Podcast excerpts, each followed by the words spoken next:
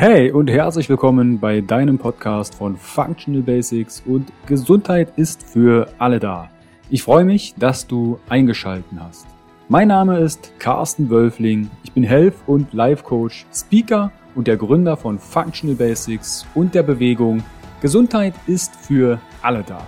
Functional Basics vereint dir die besten und effizientesten Werkzeuge, erprobte Schritte und authentische Experten aus verschiedenen Fach- und Lebensbereichen, sodass du deine Ziele nachhaltig erfolgreich erreichst und das Leben erlebst, was du dir wünschst. Erhalte die richtigen Tools und Impulse und kreiere gemeinsam, entspannt und flexibel Schritt für Schritt deine Basis für mehr natürliche Gesundheit, Entfaltung deiner Persönlichkeit, mehr Bewusstsein und Lebensfülle. Functional Basics ist quasi dein Fundament, um richtig gesund, glücklich alt zu werden.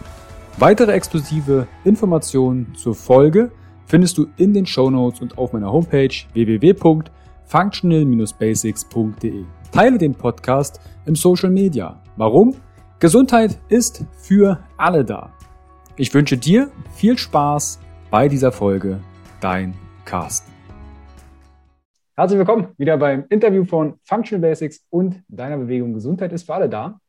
Heute dreht sich um das Thema Verkaufspsychologie und Neuromarketing. So wirkt Werbung auf uns. dazu habe ich mir die zwei Gründerinnen der Agentur Mindbase mit dem Schwerpunkt Psychologie und Neuromarketing eingeladen. Einmal Stefanie Hoch und Lina Jessen. Grüßt euch, ihr beiden. Hi, hallo.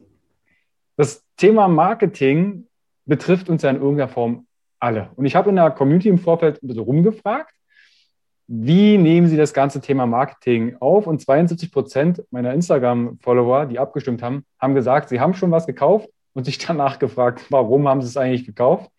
Und 85 Prozent haben sich sogar manipuliert gefühlt. Und das ist ja euer Schwerpunkt, dass ihr, zumindest ist es eure Mission, anzeigen und aufzeigen, wie durch Psychologie und Neuromarketing ohne Manipulation effizientes Marketing erschaffen werden kann. Wie seid ihr denn zum Thema Marketing, Neuromarketing, Verkaufspsychologie gekommen? Also bei uns war es so, dass wir uns in einer Werbeagentur kennengelernt haben, dann da auch vermehrt zusammengearbeitet haben. Und ähm, ja, ich bin Wirtschaftspsychologin, Stefanie ähm, hat Kommunikationsdesign studiert und dann auch noch äh, Betriebswirtschaftslehre hinten ran gehängt sozusagen. Und genau da haben wir einfach gemerkt, so dass dieses, ja, dass oftmals so gerne Trends hinterhergejagt wird. Es werden irgendwelche Sachen umgesetzt, aber es wird noch zu wenig darauf geachtet oder dieser Mensch in den Vordergrund gestellt, ähm, geschaut, wie, wie wirkt es auf den Menschen, was kann man da, was sollte man beachten. Und so sind wir dann dazu gekommen, haben so unsere ja, Kräfte gebündelt sozusagen und haben dann gesagt, okay, wir rufen Mindways ins Leben. Und was uns auch ganz wichtig war, war zu zeigen, dass Psychologie und Neuromarketing nicht nur in großen Konzernen irgendwie Anwendung findet oder finden sollte, sondern auch bei Solo-Selbstständigen, ja, bei kleinen Unternehmen, mittleren Unternehmen und wie ja, diese sozusagen das umsetzen können. Genau, und uns war es auch wichtig, dass wir diese beiden Themen, die ja eigentlich auch oft so, ein, ja, so eine negative Verbindung haben oder Assoziation, Psychologie, äh, Neuromarketing, dass man irgendwie manipuliert wird, dass ja in den Köpfen der Käuferinnen und Käufer irgendwas eingepflanzt wird, was da gar nicht da sein sollte und irgendwie so ein Kaufwunsch ähm, ja, künstlich erzeugt wird.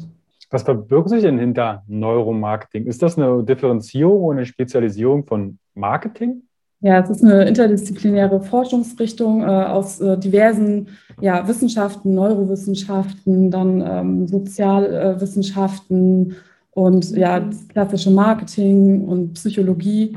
Und ähm, ja, ist eigentlich dazu da, um ja alles, was wir nicht ausdrücken können, was wir ähm, ja warum wir Entscheidungen treffen, dass wir das mit bildgebenden Verfahren, also mit ähm, fMRT, EEG, also diese Gehirnbeobachtungen, ähm, dann ausdrücken können. Also es ist alles, ja, es wird untersucht, wie werden Entscheidungen getroffen, werden Kaufentscheidungen getroffen und wie werden ähm, Alternativen gewählt. Warum wähle ich Produkt 1 und nicht Produkt 2? Das heißt also, bevor ich ein, ein Produkt kaufe, ein Buch oder vielleicht im Supermarkt, passiert etwas in unserem Gehirn. Und deswegen zum Beispiel auch Fragen aus der Community. Wie funktioniert unser Gehirn bei Werbung? Da haben wir jetzt im Vorgespräch mal ein bisschen differenziert. Es gibt ja verschiedene Techniken. in, im Marketing. Da würde ich mal ein paar durchgehen und ihr könnt vielleicht dazu sagen, was denkt sich unser Gehirn dabei und legt automatisch diesen Produkt in den Warenkorb. Das Thema zeitlicher Countdown.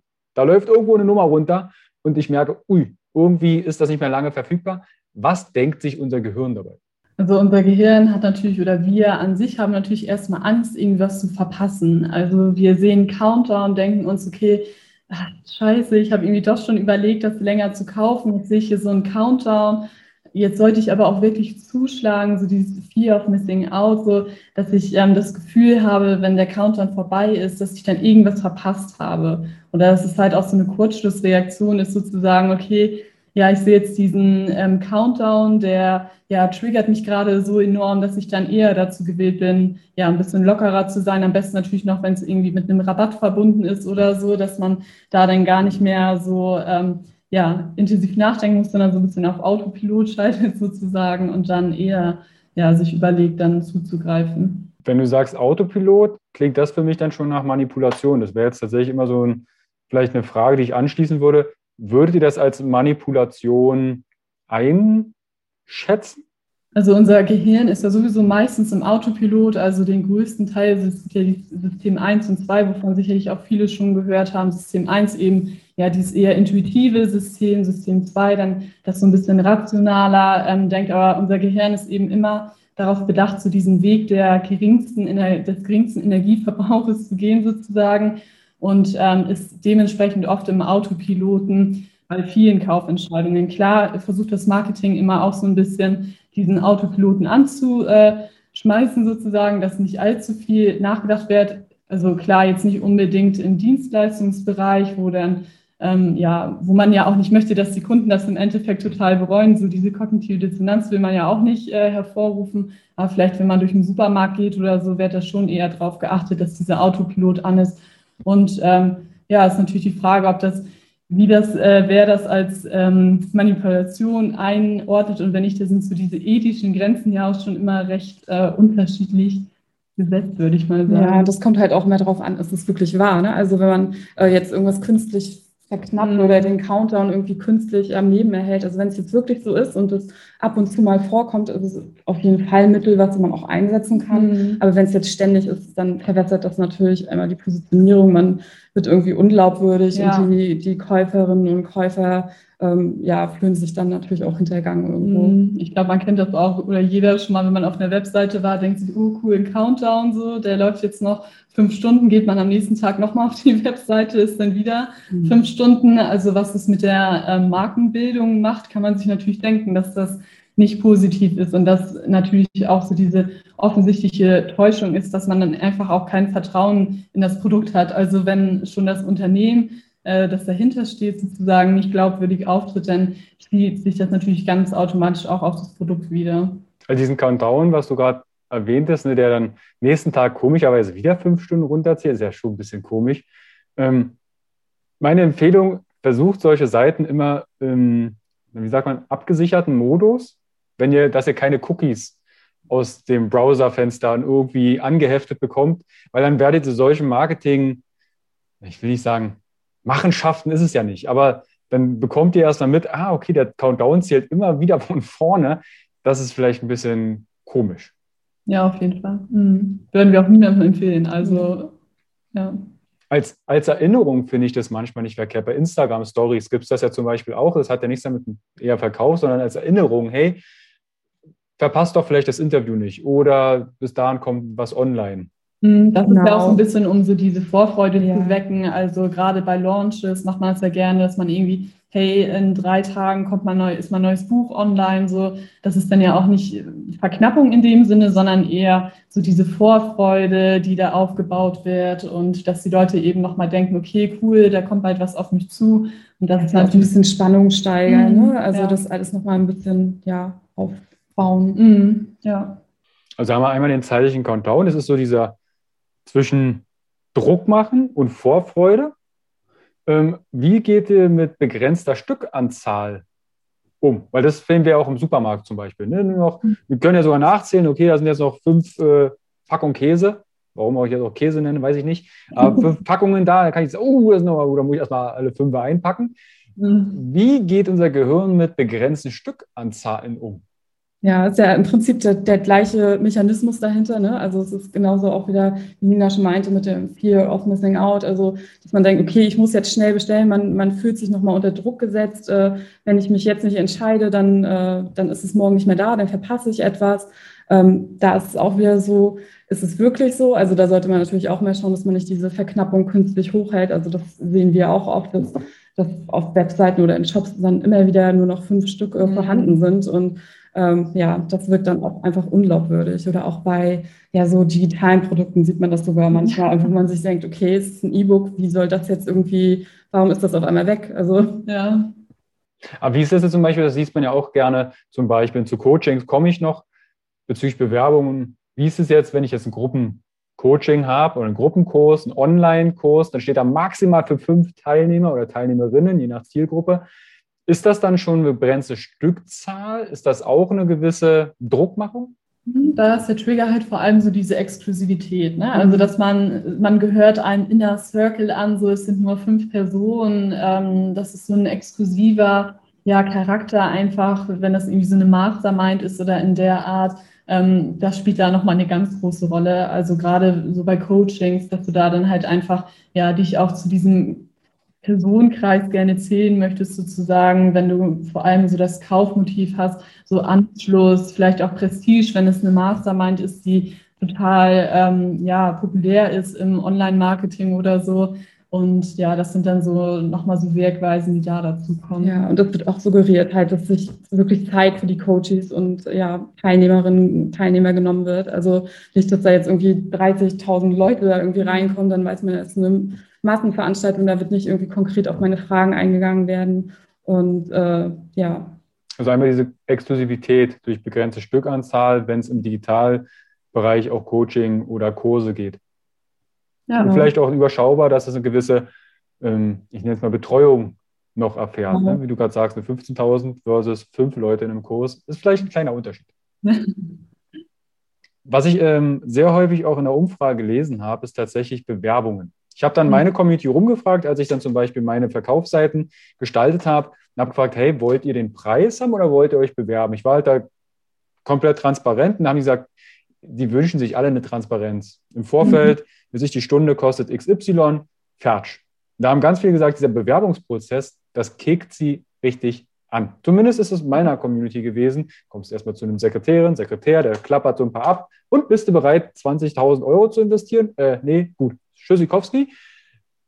Wie ist das jetzt mit diesen ganzen Bewerbungen zu sehen aus Sicht des Marketings? Also hier ist es ja, äh, wenn die Leute erstmal einen Bewerbungsprozess durchlaufen, dass es natürlich auch diesen Eindruck gibt, ähm, okay, auch hier sind die äh, Plätze begrenzt, auch hier wird eine Auswahl getroffen und darf ich denn überhaupt dazugehören, sozusagen? Das soll damit natürlich ein bisschen vermittelt werden. Aber wie du auch schon sagst, wenn dann im Endeffekt der Preis nicht kommuniziert wird, ist natürlich gefährlich. Man hat natürlich auch eine, eine Menge Streuverluste wahrscheinlich, wenn sich ja 100 Leute bewerben, aber von denen ist, sind 99 der, Pre äh, der Preis dann zu teuer im Endeffekt.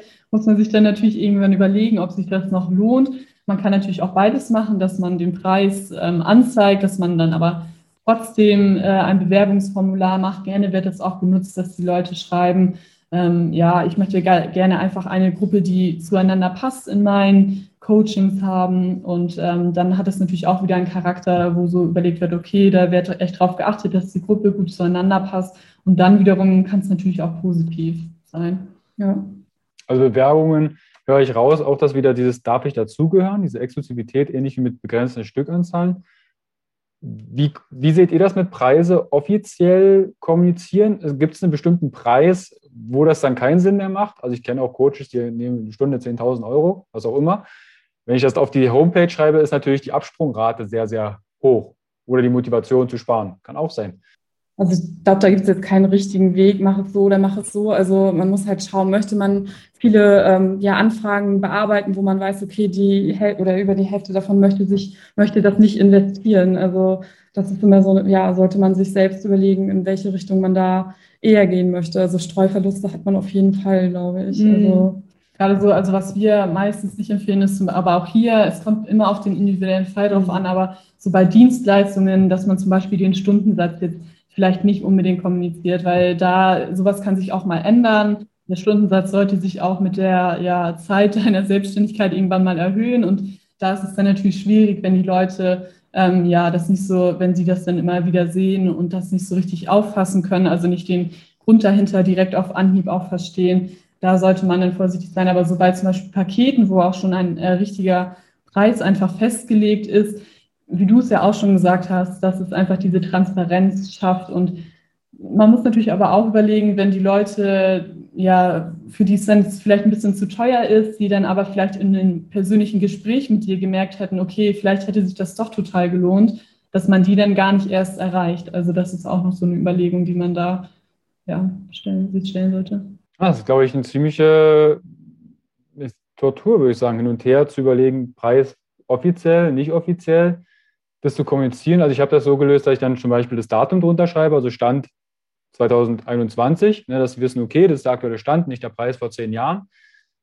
Aber ich bin da vollkommen bei dir. Ab einem bestimmten Preis fangen die Leute direkt an zu rechnen.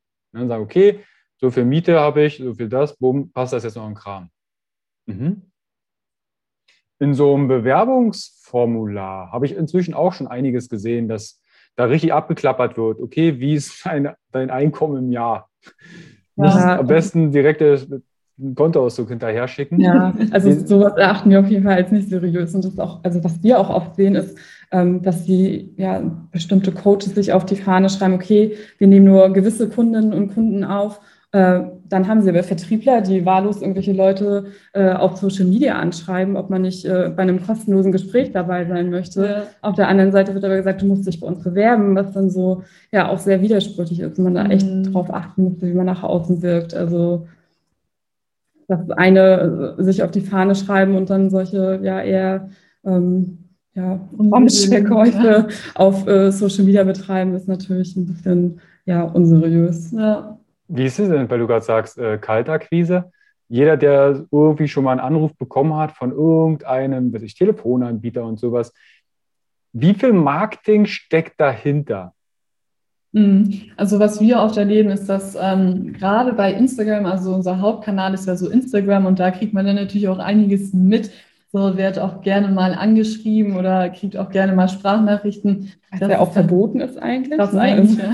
Ja, genau. Das ist, ist ja nochmal eine ganz andere Sache so. Mhm. Aber ähm, dass die Sprachnachrichten sich teilweise total ähneln, wo man sich direkt denkt, okay, man sieht schon so richtig den Coach, der das überträgt, mhm. so, der den 100 Mentees sagt, ihr macht jetzt so und so eine Sprachnachricht und äh, schickt die jetzt mal an alle verschiedenen Leute raus ja, auch hier, also wie das ankommt, wissen wir alle, dass da keiner so richtig, also denken wir zumindest mal, dass sich da noch keiner so richtig auf einen kostenlosen Mehrwert-Call dann eingelassen hat, so wie es dann immer angepriesen wird. Ähm, ja, aber irgendwo vielleicht äh, reicht es ihnen schon, wenn es mal einer in 100 macht. Äh, genau, das weiß man natürlich nicht.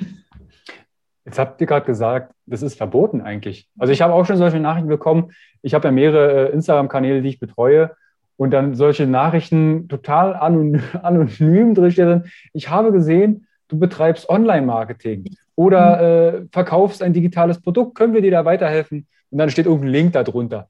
Mhm. Da, da schreibe ich da meistens zurück, wenn mir langweilig ist, was nicht häufig vorkommt, aber manchmal nehme ich die Zeit, ey, du hättest ja wenigstens mal auf die Seite gucken können, was ich mache, oder mal einen Namen raussuchen können, mich anschreiben können persönlich. Also, aber jetzt sagt ihr, das ist verboten?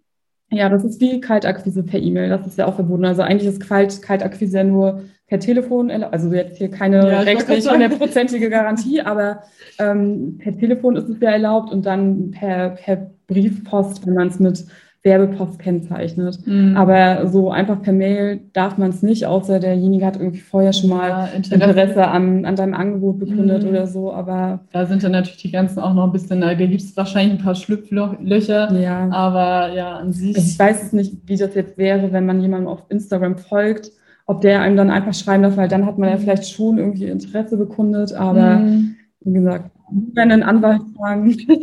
Vielleicht da tatsächlich ist es nicht selten, weil ich meine WhatsApp-Nummer bei Instagram hinterlegt habe für Anfragen, also Coaching-Anfragen oder ähm, als Speaker, dass mich da selbst bei WhatsApp Menschen anschreiben, hey, ich habe dich bei Instagram gesehen, mhm. ich habe dir das und das anzubieten, wo ich denke, was zur Hölle?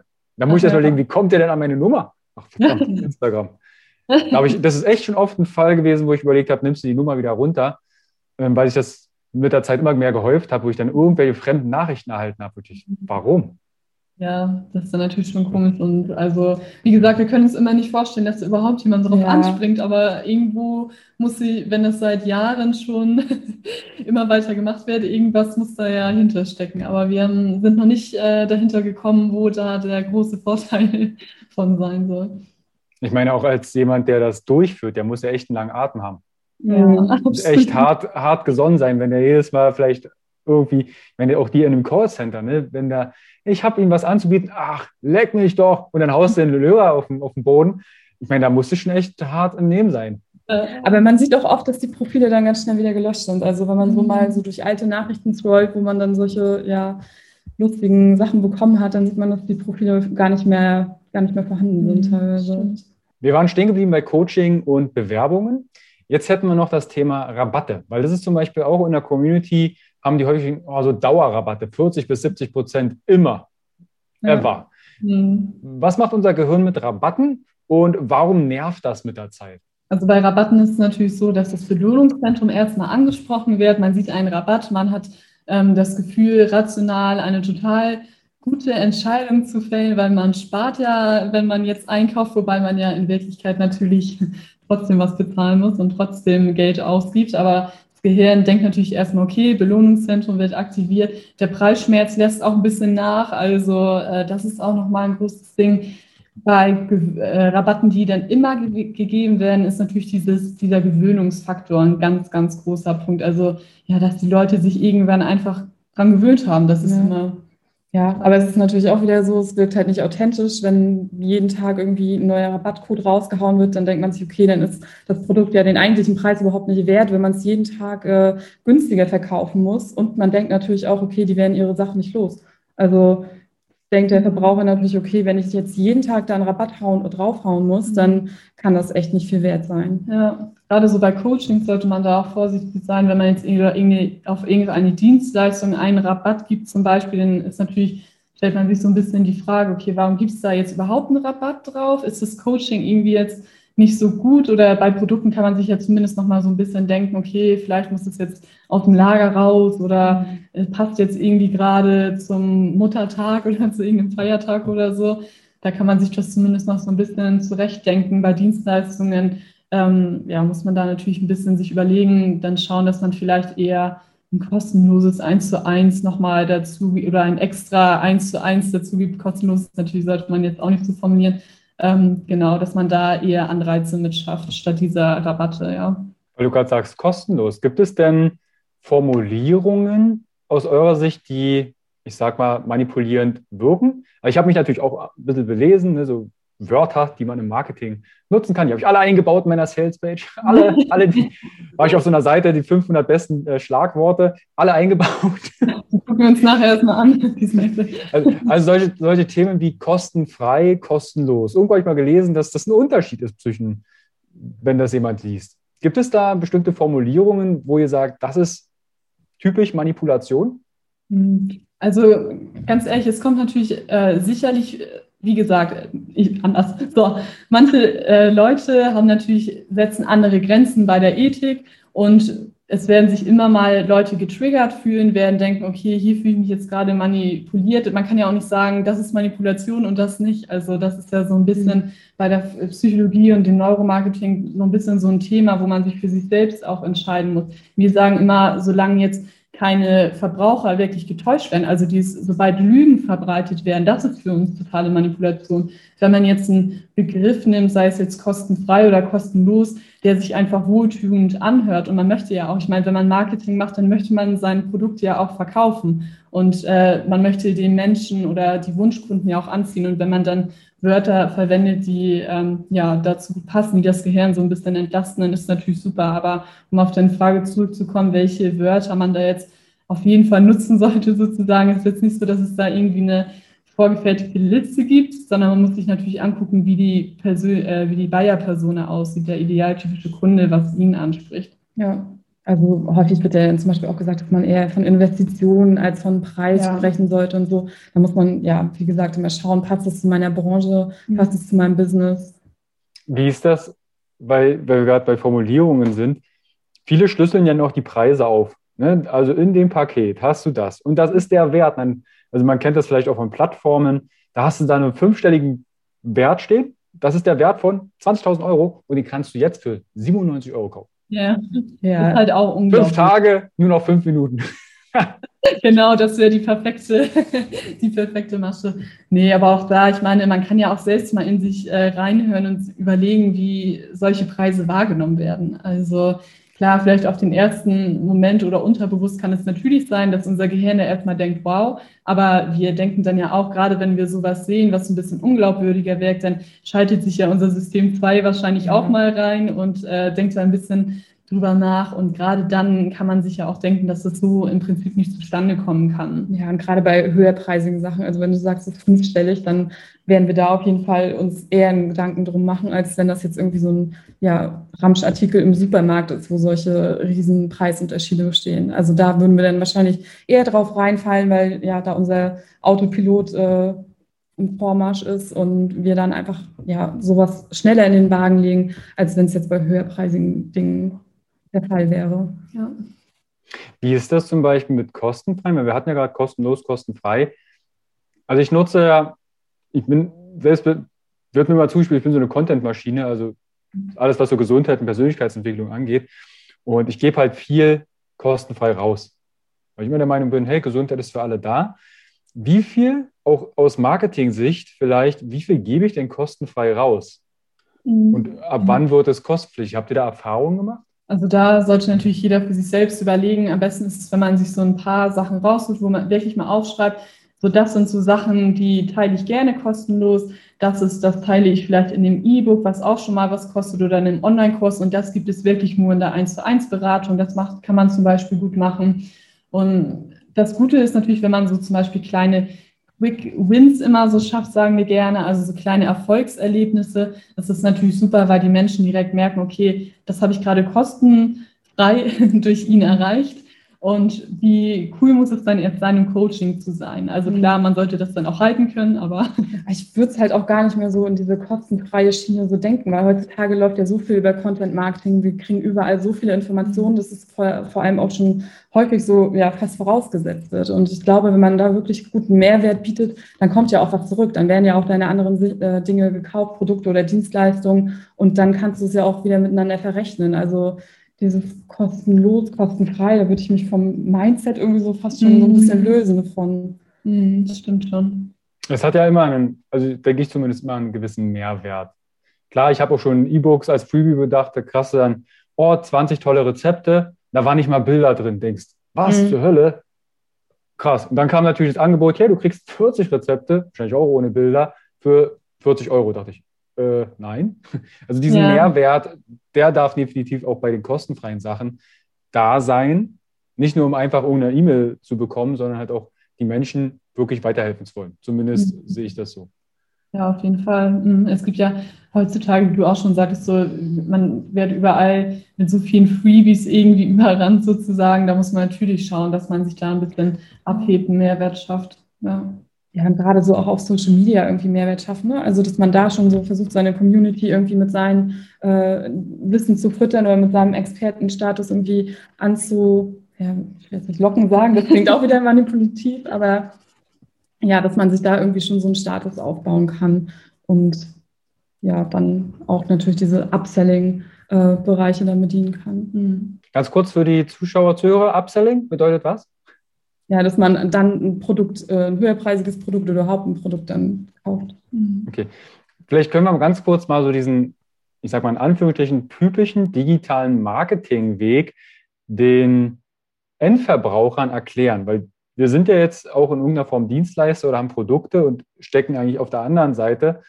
Ähm, aber wie ist es für den Endverbraucher? Was steckt da marketingtechnisch dahinter, wenn jetzt zum Beispiel jemand einen Freebie sich per E-Mail besorgt? Was, was passiert dann im Nachgang? Marketingtechnisch?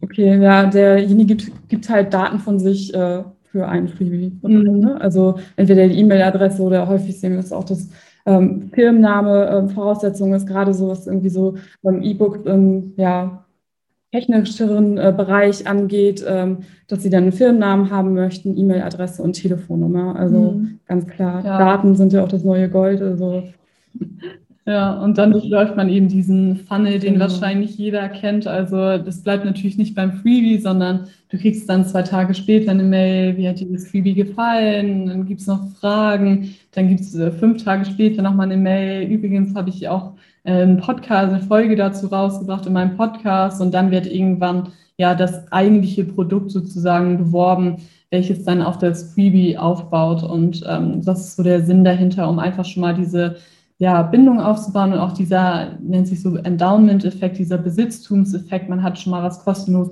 bekommen, möchte das jetzt irgendwie nicht mehr missen, weil einem hat es total gut gefallen. Jetzt nicht so wie bei dir mit den 20 kostenlosen Rezepten, die dir dann gar nicht gut gefallen haben. Das äh, Gegenteil wäre natürlich das Beste, dass wenn du jetzt gedacht hättest, boah, ich kann jetzt nicht mehr ohne diese Rezepte, ich brauche weitere sozusagen, dann ähm, ja, ist ja dieser Besitzungseffekt ganz stark und auch ein bisschen so diese Reziprozität, also dieses Gegenseitigkeitsprinzip, ne, dass man ja auch irgendwie was zurückgeben möchte. Das ist natürlich im persönlichen Marketing noch ein bisschen besser, wo man die Person dann auch sieht bei Verkostungen zum genau. Beispiel.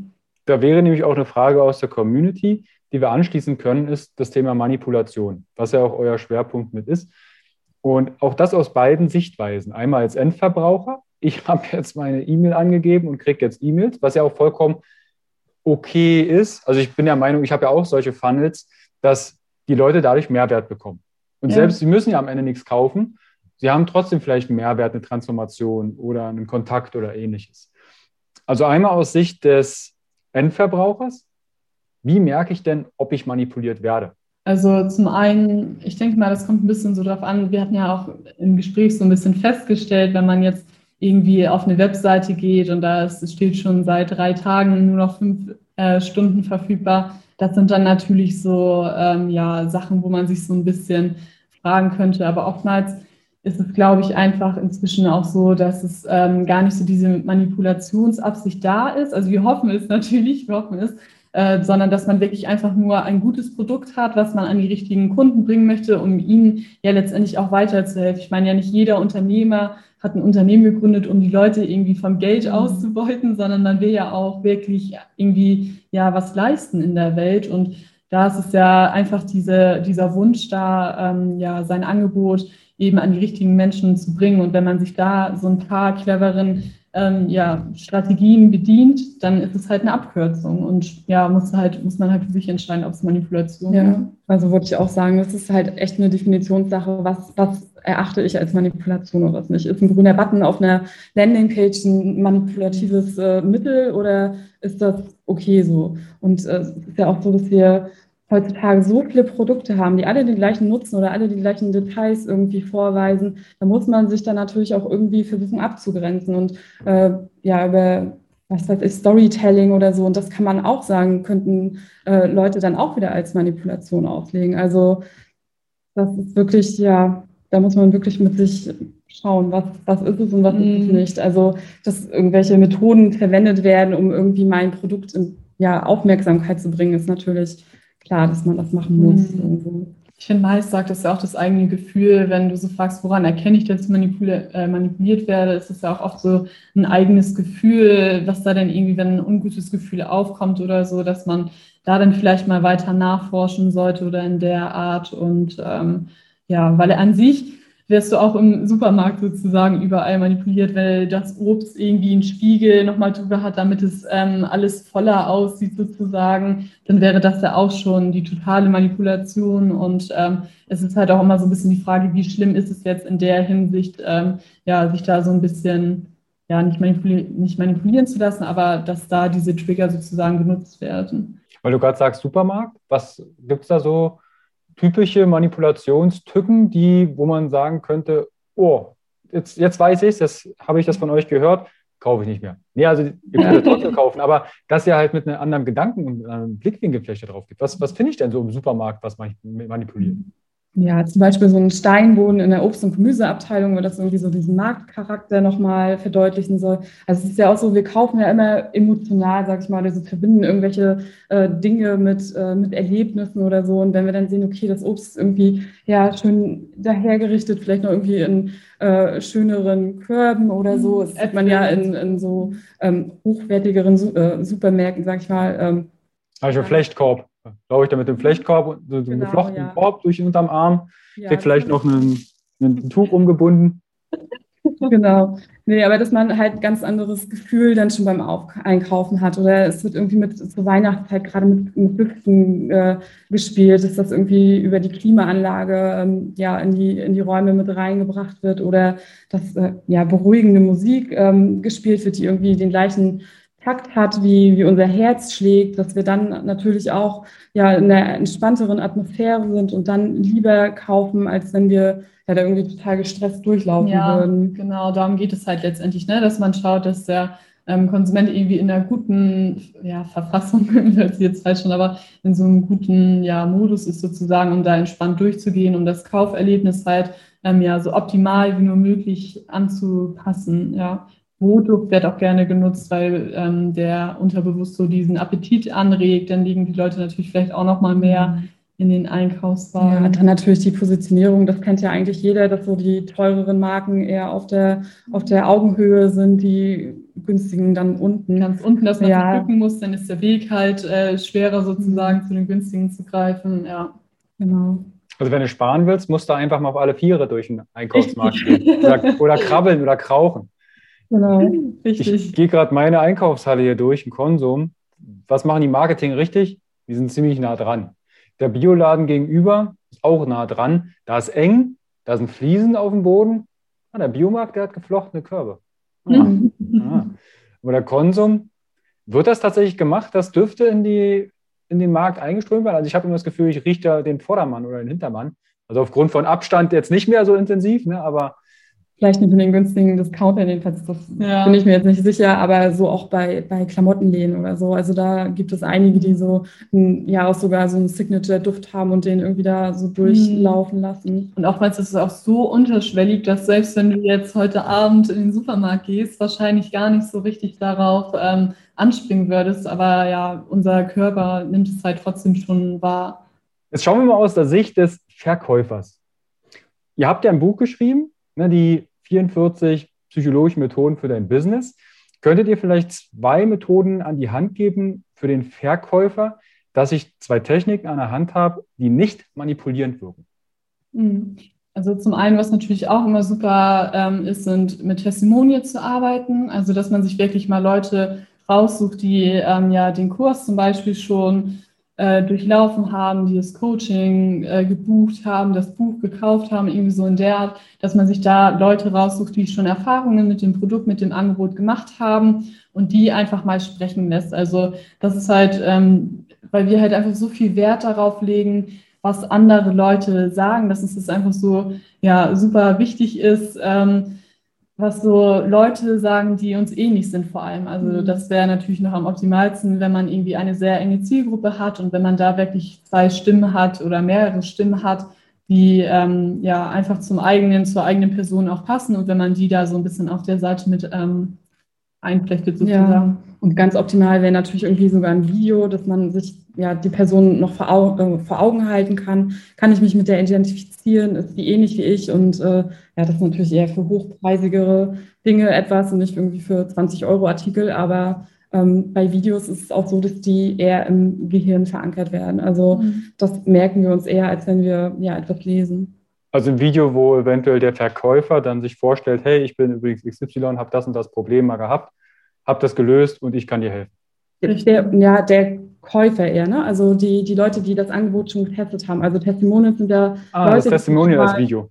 Genau, die das mhm. Produkt schon mal gekauft mhm. haben und äh, dann über ihre Erfahrungen berichten, wie der Zielzustand ist und ja, genau. Mhm. Ah, cool, okay. Das wäre also eine Methode, Testimonials eventuell auch als Video auf mhm. die Verkaufsseite. Was könnte ich noch nutzen? Also was auch immer ganz gut wirkt, was einfach so ein bisschen das Gehirn auch wieder entlastet sind. Man arbeitet ja gerne mit Menschen, weil wie Stefanie schon gesagt hat, gerade das ist halt ähm, ja, emotionaler mit den Spiegelneuronen. Man kann ähm, die Stimmung besser übertragen auf die anderen Leute. Und was da ganz sinnvoll ist, ist, wenn man zum Beispiel ein Headerbild hat, in dem man sich selbst zeigt und in die Kamera blickt, dass man da so ein bisschen auf diesen Gaze-Skewing-Effekt achtet. Also der besagt eben aus, dass Blicke andere Blicke lenken. Und ähm, unser Gehirn, unser, unserem Gehirn fällt es eben ganz schwer, wenn Leute direkt in die Kamera schauen, da dann den Blick abzuwenden. Aber auf zum Beispiel einer Landingpage möchte man ja gerne, dass die Leute dann auch den Text lesen, die Informationen gut wahrnehmen können.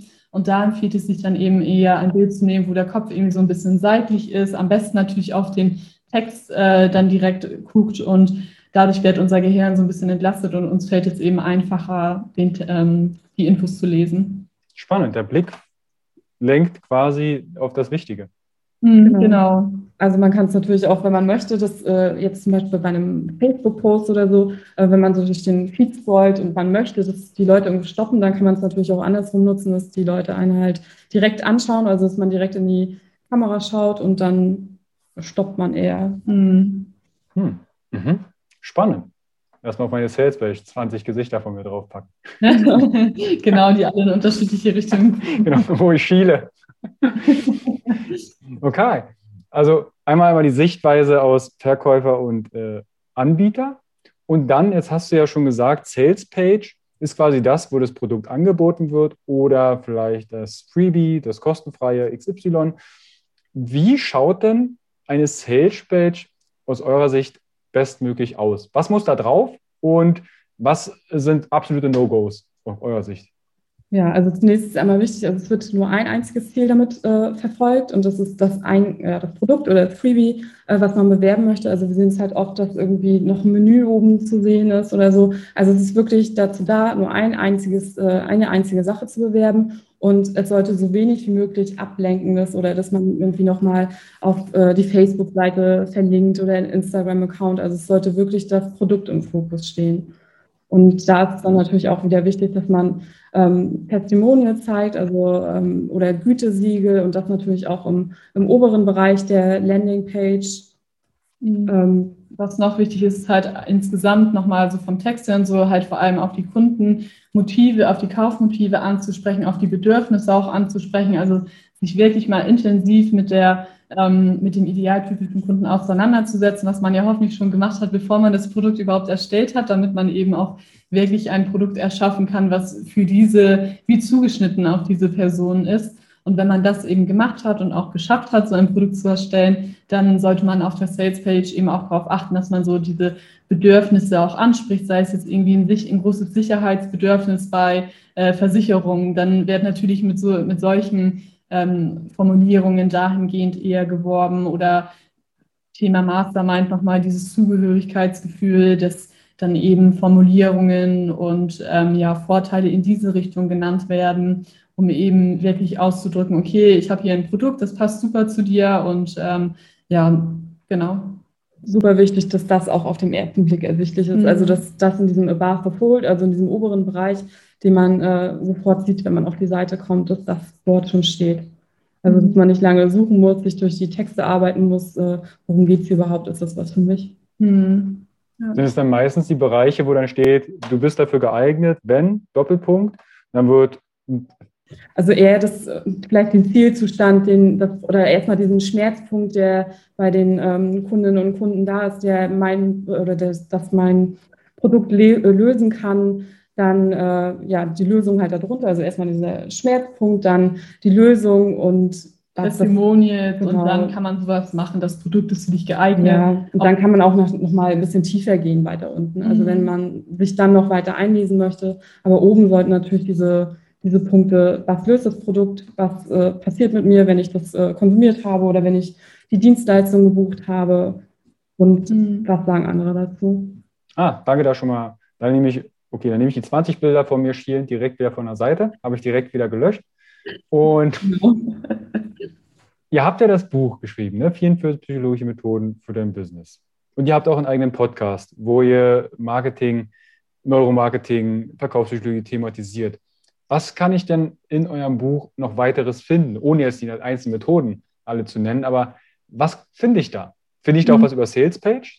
Hm, ja, also wir haben in unserem Buch vor allem, also es gibt noch so ein paar Boni, wo man auch wirklich, wo wir nochmal wirklich auf diese Landingpage-Aufbau eingehen ähm, oder eine Buyer-Persona-Vorlage irgendwie mitgeben. Und in unserem Buch war es uns halt super wichtig, dass wir erstmal so ein bisschen auch nochmal darüber sprechen, wie kann man ähm, ja, Psychologie und Neuromarketing für sich anwenden. Also unsere Methoden sind immer so aufgebaut, dass einmal die, der Begriff ist, dann so ein kurzer Satz dazu, so dass man auch beim Überfliegen direkt weiß, ah, okay, das war die Methode.